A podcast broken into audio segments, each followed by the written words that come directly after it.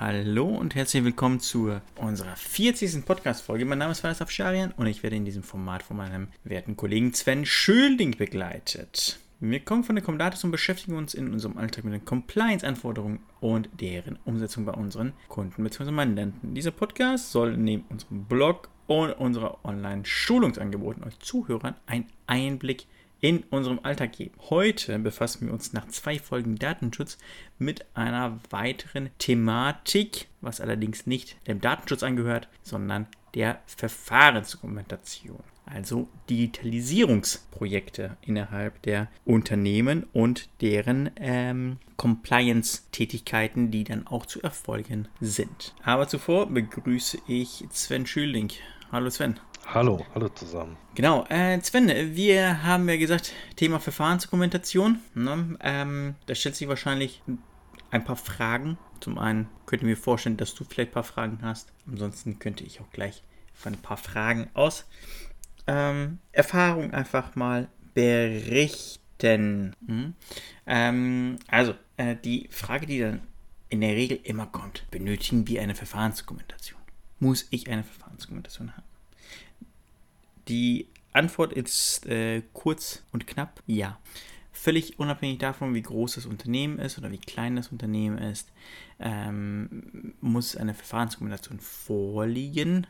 Und zwar ähm, immer dann, wenn steuerrelevante Belege entweder äh, IT-gestützt verarbeitet werden und oder ähm, mit IT-gestützten Verfahren archiviert werden, also abgespeichert werden. So. Und in Zeiten, wo es äh, digitale Kassen geben muss ähm, und äh, Mailverkehr, dass Rechnungen dann per Mail kommen und so weiter und so fort, dann ist das tatsächlich so, dass eine Vielzahl von Dokumenten eben auch bereits digital anfallen. Und da wir ähm, nur in einer Richtung konvertieren können, analog zu digital und nicht digital zu analog, hm, Medienbruch ist nicht erlaubt. Ähm, es ist tatsächlich so, dass wir ja die Belege dann tatsächlich mit IT-gestützten Ver ähm, Verfahren verarbeiten. So, dann ist so eine weitere Frage, boah, womit fange ich denn überhaupt an? Ähm, ich glaube, der einfachste Punkt und der relevanteste Punkt oder die relevantesten Prozesse, sagen wir mal so rum, ähm, sind der Absatz und der Beschaffungsprozess. Das sind, glaube ich, für Externe immer am relevantesten. Wie setze ich um und wie beschaffe ich was? Ja, äh, das könnte man tatsächlich prozessual sehr gut auch zusammenfassen und auch dementsprechend ähm, dokumentieren. Mm. Aber das hilft den meisten immer noch nicht, um zu verstehen, was ist denn das eigentlich, Na, die Verfahrensdokumentation. Ähm, in der Regel ähm, kommen bei uns viele Kunden aus dem Bereich des Dokumentenmanagementsystems. Das heißt, möchten GOBD-konform Dokumente revisionssicher ab Dafür braucht man auch eine Verfahrensdokumentation. Ähm, aber wenn wir jetzt einfach nur uns die Prozesse anschauen, können wir tatsächlich das Ganze ähm, auch ähm, ein bisschen anders gestalten. Ähm, und zwar im Vordergrund sollen hier tatsächlich die Prozesse stehen. Ja, und weniger, naja, sagen wir mal, die Technik, die dahinter ist. Und in der GOBD, unser Framework sozusagen, ähm, ergibt sich aus der Randziffer 153, dass eine Verfahrensdokumentation verschiedene mh, mm, Bereiche haben kann, haben sollte. Ne, ist kein Muss. Ne? Äh, ich glaube, da ist es tatsächlich, äh, da ist tatsächlich von in der Regel die Rede. Das heißt, in der Regel besteht eine Verfahrensdokumentation aus Jetzt kommen die verschiedenen Bereiche. Allgemeine Beschreibung aus einer Anwenderdokumentation, aus einer Systemdokumentation und aus einer Betriebsdokumentation. Eine allgemeine Beschreibung, hm, naja, da wird einmal erläutert, wer bin ich, was mache ich, welche Prozesse habe ich erstmal hier in dieser oder welche Prozesse sind in dieser Verfahrensdokumentation erstmal relevant. Mm, die Anwenderdokumentation enthält verschiedene Informationen, die für die sachgerechte Bedienung von Anwendungen ähm, eben erforderlich sind. Anwendungen und oder Geschäftsprozesse erforderlich sind. Die Systemdokumentation ist eine technische Darstellung der IT-Anwendung und der IT-Systemlandschaft. Und die Betriebsdokumentation enthält natürlich viele, viele Prozesse ähm, in Zusammenhang mit Systemen, die für den ordnungsgemäßen Betrieb der Anwendung und somit auch der Verfahren notwendig sind. Wir müssen hier das Rad neu erfinden an vielen, vielen Stellen. Wir können an vielen Stellen bereits auf äh, bestehende Dokumentationen äh, verweisen, sei es jetzt irgendwelche Handbücher oder wenn ein Dienstleister mit im Boot war bei der Implementierung, der ein Pflichtenheft meinetwegen erstellt hat, äh, kann man natürlich auf viele Sachen dort zurückgreifen. Ja. Ähm, und ähm, wir sollten uns erstmal überlegen, welche Prozesse haben wir. Jetzt haben wir hier zum Beispiel gesagt, mh, mm, Absatzprozess und Beschaffungsprozess. Einfacher gesprochen, Eingangsrechnungsverarbeitungsprozess, Ausgangsrechnungsverarbeitungsprozess. Ja? Wobei das nur ein Teil der jeweiligen Prozesse sind, na, weil so ein Beschaffungsprozess ähm, hat den Eingangsrechnungsverarbeitungsprozess inne, hat aber einen vorgelagerten Prozess noch. Sowas wie Angebot beschaffen, dann äh, tatsächlich das Angebot dann annehmen, eine Auftragsbestätigung bekommen, dann gegebenenfalls ähm, die Dienstleistung erhalten oder eben auch die, die, die, die, die Ware zu erhalten mm, und dann eben die Rechnungsprüfung. Zahlungsabwicklung, Buchung. Ne? Ähm, jetzt ähm, gehen wir aber aus, dass es wie viele, viele Unternehmen einfach sehr, sehr pragmatisch arbeiten und ähm, beschreiben hier einfach mal kurz und knapp anhand eines Beispiels im Handwerk, wie eben so eine Prozessbeschreibung aussehen könnte bei einem Eingangsrechnungsverarbeitungsprozess und Ausgangsrechnungsverarbeitungsprozess. Hier würde ich gerne so ein bisschen Ausgangsrechnungsverarbeitungsprozess in den Vordergrund stellen, weil mh, mm, das ist natürlich viel, viel relevanter für Unternehmen, damit die dementsprechend Rechnungen stellen können. Ähm, und dieser Prozess ist natürlich, naja, schöner. Ähm, als Grundlage könnt ihr mir vorstellen, dass im Handwerk so ein Arbeitsnachweis eine Grundlage bildet. Arbeitsnachweis mit irgendwelchen Stunden, die ich bei einem Endkunden verbracht habe, mit der Montage oder mit der Reparatur von irgendwas. Dort stehen dann drin, ich war zwei Stunden tätig. Dann sehen vielleicht noch irgendwelche Anfahrtspauschalen oder ähnliches da, da drauf, äh, die dann der Kunde unterschreibt. Dort vermerkt sind auch tatsächlich die jeweiligen Tätigkeiten, gegebenenfalls irgendwelche Werkzeuge oder Ersatzteile, die ähm, der Monteur dementsprechend auch aus seinem Bulli meinetwegen, aus seinem Koffer äh, geholt hat und verwendet hat, eingesetzt hat. Natürlich für die Rechnungsstellung relevant. Dann wird dieser, dieser Arbeitsnachweis in der Zentrale irgendwo abgegeben. Ein Herr oder eine Dame gucken sich das Ganze an und schreiben dementsprechend die Rechnung. Setzen fest, zwei Stunden gearbeitet, mal x Stunden. Dann haben wir Fahrzeugkosten, Anfahrtskosten. Dann haben wir gegebenenfalls hm, naja, Werkzeug oder Ersatzteile, die damit auf der Rechnung aufgeführt sind. Und dann kann ich erst die Rechnung stellen. Gegebenenfalls schicke ich noch, bevor ich die Rechnung absende, noch zu dem Monteur, Mon Monteur so rum, dass dieser eben die Rechnung noch einmal freigibt. Gegebenenfalls hat er irgendwas vergessen, auf seinem Stundenzettel mit aufzuschreiben. oder auf seinem äh, Arbeitsnachweis aufzuschreiben. Dass er das Ganze nochmal gegencheckt und wenn er dann okay gibt, wird die Rechnung erstellt. So. Wichtig ist, dass ich richtige Systeme dafür verwende und weniger Excel und Word. Weil mh, mm, ich habe ja gewisse Anforderungen an eine Rechnung und die sollte ich immer einhalten. Paragraph 14 Umsatzsteuergesetz beispielsweise. Und ähm, da ist es dann tatsächlich so, ähm, dass der Prozess da ja nicht aufhört. Die Rechnung ist erstellt in irgendeinem System und dann schätze ich die Frage, wie stelle ich meine Rechnung denn überhaupt zur Verfügung? Per Mail, per Post? Hm. Muss ich beschreiben in der Verfahrensdokumentation. Dann natürlich, ähm, wie ähm, wie, die, wie das Ganze getrackt wird. Weil nach der Rechnung sollte ich die Zahlung irgendwann erhalten. Mhm. Ne? Vielleicht die Kommunikation zum Steuerberater noch relevant.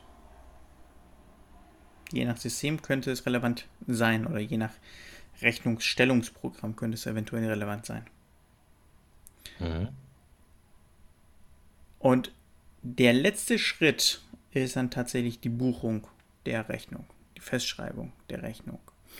Und, hm, naja, um ehrlich zu sein, der letzte Schritt ist die Nachverfolgung des Zahleingangs.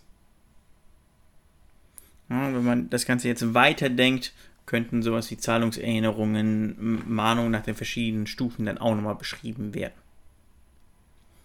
Ja.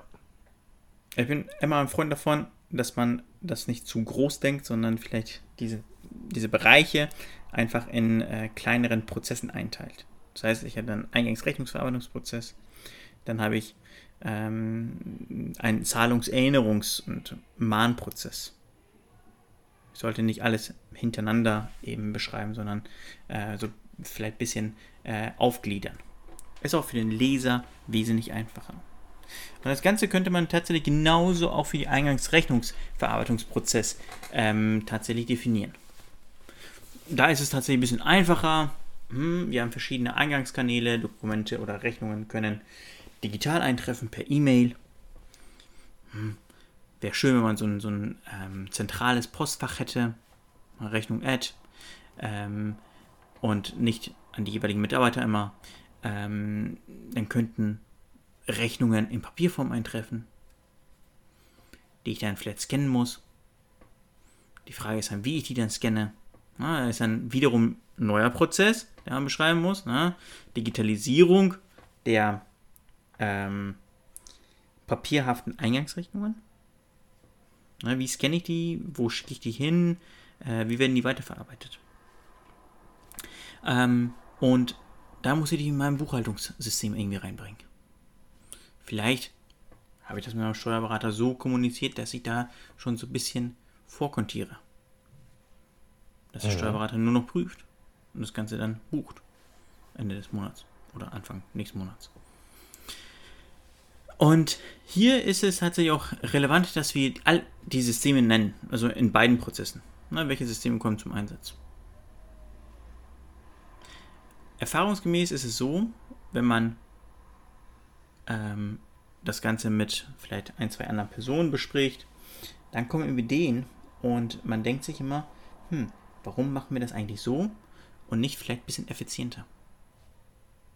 Allein diese, diese Thema Verfahrensdokumentation, wenn das mal auf den Tisch kommt, ähm, hm, da werde ich immer sehr häufig auch darauf hingewiesen, ähm, da wird dann immer gefragt, ist es denn, würden Sie uns denn mitteilen, wenn Sie meinen, dass wir irgendwo in dem Prozess Optimierungsbedarf haben? Ja, na klar. Ja, natürlich. Äh, das spielt natürlich eine, eine immense Rolle. Ne? Ähm, je effizienter das Ganze gestaltet ist, desto, desto nachvollziehbarer wird es auch am Ende. Mhm. Ähm, und somit habe ich auch, während ich dokumentiere, beziehungsweise während ich darüber nachdenke, verbessere ich auch mein Soll-Prozess. Ich habe einen Ist-Prozess und denke darüber nach, äh, kommuniziere mit anderen Personen ähm, darüber und stelle dann fest, mh, wir haben Optimierungsbedarf. Und könnte tatsächlich auch mal dann gucken, ist der Soll-Prozess für mich relevant, besser, schöner, schneller, effizienter und könnte dann meinen Prozess dementsprechend mal wieder anpassen. Dann als äh, nächstes haben wir natürlich, nachdem wir die ganzen Prozesse beschrieben haben, ähm, beschreiben wir natürlich auch viele Anwendungen. Ja, was zu beschreiben? Wir gehen auf Anforderungen, äh, an, ähm, Anwendungen ein, die dort zum Einsatz kommen. Und die muss ich dann tatsächlich auch noch beschreiben. Je nach Anwendungskontext äh, muss ich erstmal benennen, was ist das eigentlich für eine Software? Ist es eine Individualsoftware? Ist es eine Standardsoftware? Ist es äh, eine, ein, ein SaaS, ne? Software as a System ähm, oder, oder sonstiges? Und in diesem ähm, Kontext wird es dann natürlich auch dann relevant, hm, weil, wie gehe ich mit Changes um in der Software? Wie gehe ich mit den jeweiligen Berechtigungen um in den Systemen? Äh, wie, ähm, wie gewährleiste ich die Zugriffe, also Berechtigungs Berechtigungskonzept. Mm, und ähm, wie sorge ich dafür, dass die Anwendung verfügbar bleibt und verfügbar ist? Mhm. Ja, dass, ich, dass ich im Falle eines Falles äh, dann das System dann auch wiederherstellen kann. Mm, das ist tatsächlich pro System, die in den Verfahren zum Einsatz kommen, relevant. Und äh, für viele ist es tatsächlich ähm, oder für viele, viele Startups, sagen wir so, ähm, es ist äh, tatsächlich, was die Dokumentation betrifft, relativ oder einfacher, weil viele mittlerweile auf SaaS-Anwendungen setzen. Ja. ja. Wo man tatsächlich mit diesem ganzen Change-Prozess, was die Software betrifft, weniger zu tun hat. Wo ich dann quasi die Verantwortung, kann man rein theoretisch nicht, wo ich aber die Verantwortung zur Verfügbarkeit äh, tatsächlich auslagere auf, ähm, auf, auf den Hersteller. Genau. Genau. Ähm, und dann haben wir noch, wenn mir jetzt nicht alles täuscht, einen winzig kleinen Punkt noch, und zwar die Betriebsdokumentation. Ne? Was sind denn die IT-relevanten Themen allgemein? Ne? Wir haben verschiedene Anwendungen, die an verschiedenen Stellen zum Einsatz kommen. Wie hängen die denn eigentlich zusammen? Könnte eine Rolle spielen. Sind irgendwelche Schnittstellen vorhanden? Wie kommunizieren die Anwendungen miteinander? Kommunizieren die überhaupt miteinander? Oder habe ich manuelle Schnittstellen? Schiebe ich ein Dokument oder einen Datensatz manuell per Copy und Paste von A nach B? Oder lege ich die auf ein Verzeichnis, wird das Verzeichnis überwacht? Ja? Ähm, das ist dann tatsächlich äh, dort eben auch zu beschreiben. Ne? Ähm, je nach Kontext könnte natürlich so eine Netzwerkumgebung relevant werden. Wenn ich ein übergeordnetes Berechtigungskonzept habe, äh, sollte das dann hier auch beschrieben werden im, äh, im äh, Betriebsdokument bzw. in der Betriebsdokumentation. Und immens wichtig, habe ich vorhin schon einmal angedeutet, Datensicherung. Wie führe ich Datensicherung durch? Führt mein SaaS-Partner Datensicherung durch? Wenn mhm. ja, wie ist denn deren Verfügbarkeit eigentlich? Hm? Und nochmal, nicht alle SaaS-Systeme ähm, führen auch Datensicherung durch. Es kann sein, dass ich selber Datensicherung durchführen muss. Ja. ja da muss man sich dann tatsächlich auch schlau machen. Ähm, und wenn ich irgendwelche Schnittstellen habe, wenn ich irgendwelche ähm, Kommunikation zwischen den Anwendungen habe ähm, oder wenn eine Anwendung von einer anderen Anwendung abhängt, dann muss ich natürlich auch das Ganze so ein bisschen überwachen ja, durch ein Monitoring. Ob jetzt IT-gestützt oder manuell, ist einmal dahingestellt. Allerdings muss ich in diesem Rahmen erstmal Kontrollen implementieren, die sicherstellen, dass die Prozesse ordnungsgemäß äh, ablaufen. Und dann mhm. haben wir meines Erachtens vielleicht noch weitere äh, Punkte. Und zwar mh, mm, muss ich meine Outsourcing-Partner mal so ein bisschen ähm, bekannt machen. Na, das heißt, dass ich die dann einfach in der Verfahrensdokumentation darstelle. Wer ist mein Outsourcing-Partner? Habe ich einen Vertrag mit dem? Na, was darf er, was darf ich? Ne? Wer macht was? Äh, das ähm, sollte man da auf jeden Fall auch mit bedenken. Und dann habe ich schon meine Verfahrensdokumentation fertig. Ah, okay. Hast du noch Fragen, Sven? Mm, Also das ist am Anfang gesagt, dass alle eine Verfahrensdokumentation benötigen. Also Mhm. braucht wirklich jedes Unternehmen äh, oder jeder, jeder Kaufmann, wenn man so Mhm. möchte, eine Verfahrensdokumentation. Ja, das ist in der Tat so. Also, ähm, ob jetzt ein äh, Autokonzern, der Bäcker von nebenan oder eben äh, die, die vielen Unternehmen in, im Industriegebiet eines jeden äh, Städtes, alle brauchen eine Verfahrensdokumentation. Also wirklich völlig Also- unabhängig von, von der Unternehmensgröße, von der Tätigkeit. Ich gebe zu, die Verfahrensdokumentation sind vielleicht in einem Konzern wesentlich größer als die vom Bäcker. Klar. Ja. Allerdings ähm, brauchen alle diese Verfahrensdokumentation. Ja. Ja. Für, und für die Erstellung dieser Verfahrensdokumentation da gibt es im ähm, Internet äh, relativ viele Vorlagen. Ob die jetzt gut sind oder nicht, sei mal dahingestellt. Naja, was heißt gut oder nicht? Die sind alle gut, ja. Ähm, ob ich mich dann damit zurechtfinde, sei mal dahingestellt, so. Ähm, dann äh, könnte eine Anlaufstelle der Steuerberater sein, der Mhm, da vielleicht ja. Hilfestellung geben kann. Ja. Oder halt eben externe Berater. Ja. Genau. Äh, da muss man sich dann tatsächlich so ein bisschen auch äh, ja, mit beschäftigen, wie mit allen Dingen. Ne? Auch wenn ich jetzt ein Auto kaufen möchte, beschäftige ich mich ein, zwei, drei, vier, fünf Stunden mit dieser Thematik. Ja? Das ist bei Mhm. Verfahrensdokumentation nichts anders. Vielleicht ein bisschen unspannender, aber ansonsten äh, ist das nicht viel anders. Genau. Ja. Verstehe. Äh, was ich vielleicht vergessen habe zu sagen, ähm, man erstellt da jetzt keine Systemdokumentation. Ne? Also wie die Software implementiert und, und äh, installiert worden ist, das äh, spielt da weniger eine Rolle. Ne? Sondern vielmehr die technische Darstellung in dieser Systemdokumentation, was ich vorhin angesprochen habe. Ne? Ähm, und äh, die Darstellung der IT-Anwendungen und eben halt diese Kommunikation zwischen den Anwendungen. Mhm. Ja, eine weitere Sache, so ein Prozess kann sich ja abändern. Ja. Ne? Äh, so ein Prozess kann sich abändern, sei es jetzt dem Prozesswillen oder aber auch durch neue Anwendungen, durch Updates äh, der Anwendungen, äh, die dann neue Funktionen mit sich bringen.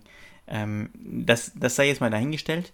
Ähm, allerdings äh, ist es tatsächlich so, dass die Verfahrensdokumentationen aufbewahrungspflichtig sind und zwar auch in versionierter Form. Das heißt, ich muss historische äh, Zustände nachvollziehbar machen können.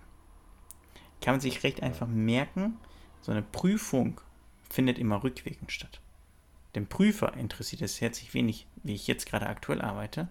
Dem Prüfer interessiert es, wie ich vielleicht vor zwei Jahren gearbeitet habe. Und deswegen ist es Mhm.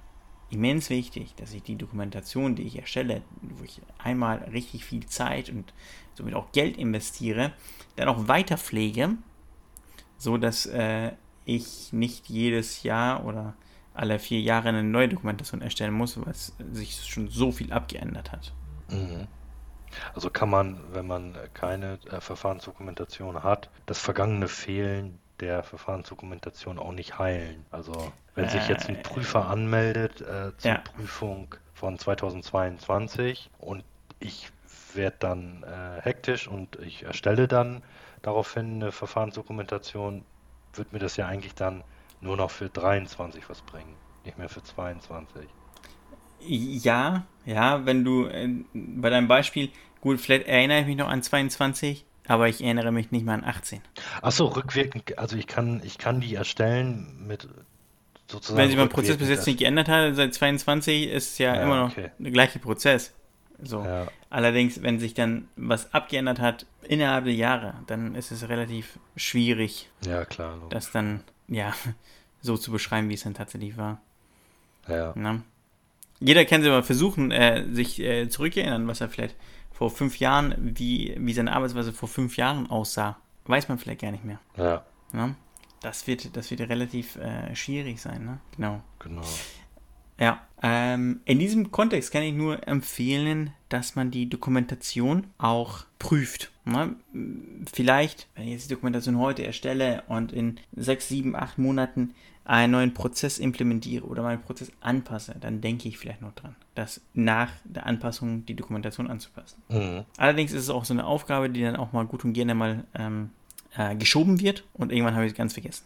Und um das zu vermeiden, mhm. sollte man vielleicht sich ein, zwei Tage im Kalender mal einfach mal markieren und äh, sich dann in die Dokumentation setzen und einfach mal auch vielleicht mit den Fachbereichen da durchgehen und schauen, ähm, sind die Prozesse noch aktuell, ja oder nein? Muss da was angepasst werden, ja oder nein? Ja? Ähm, ja. Und das Ganze, wichtig, auch eine Änderungshistorie nachhalten. Mhm. Also eine Tabelleänderung durchgeführt oder keine Änderung durchgeführt am 18.08.2024. Hast du noch Fragen? Nein. Also ich habe das jetzt tatsächlich versucht, so auf, auf das Minimum so ein bisschen zu beschränken, weil die Problematik bei vielen, nicht nur was die Verfahrenskombinationen betrifft, sondern in vielen Bereichen ist ja erstmal damit anzufangen.